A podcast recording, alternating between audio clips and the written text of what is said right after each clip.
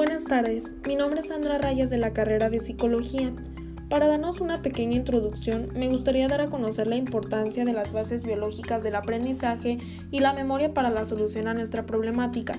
Según Miriam Arteaga en el 2010, la memoria es un proceso que le permite al ser humano registrar, retener y recuperar información para ser utilizada de distintas maneras y en periodo de tiempos diversos. Todo esto se realiza por medio de procesos neurobiológicos de almacenamiento y recuperación de la información básica en el aprendizaje y el pensamiento. La memoria depende de la síntesis de proteínas del ARN mensajero.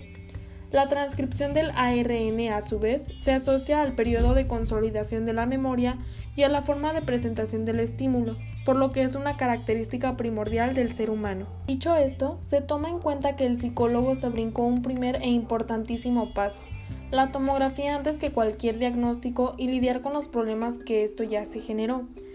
Es por esto la importancia del estudio de la tomografía antes de dar cualquier recomendación o medicación, para poder descartar alguna enfermedad o anomalía en el cerebro. De las pruebas se pueden determinar numerosos trastornos, afectaciones y problemáticas cerebrales como la epilepsia, patologías vasculares, demencias, problemas con el lenguaje, con la visión y la memoria.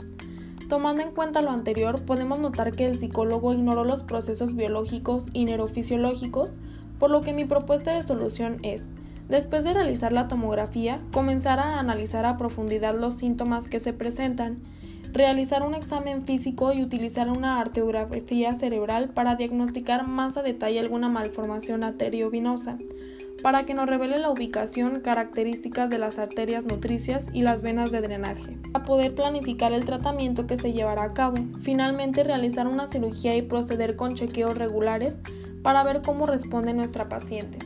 Asimismo, según el doctor Javier Mínguez, realizar algunos cuadernos de ejercicios de estimulación neuropsicológica tales como cuaderno de ejercicios de estimulación cognitiva de Steve, que están dirigidos a pacientes diagnosticados de deterioro cognitivo leve, DCL, y de demencia leve que necesitan realizar tareas de atención, memoria, lenguaje, percepción, racionamiento, cálculo, etc.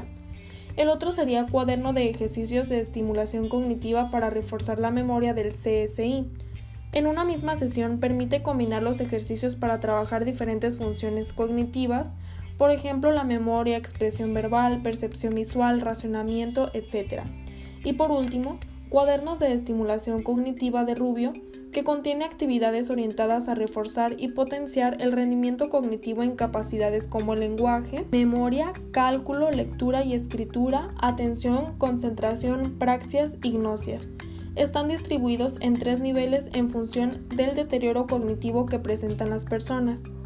Para concluir, esto nos deja claro la importancia de las bases biológicas en el ámbito psicológico, pues se relaciona con disciplinas del sistema nervioso y tiene como objetivo principal estudiar, comprender nada más y nada menos que la mente del ser humano abordándolo desde una mirada científica.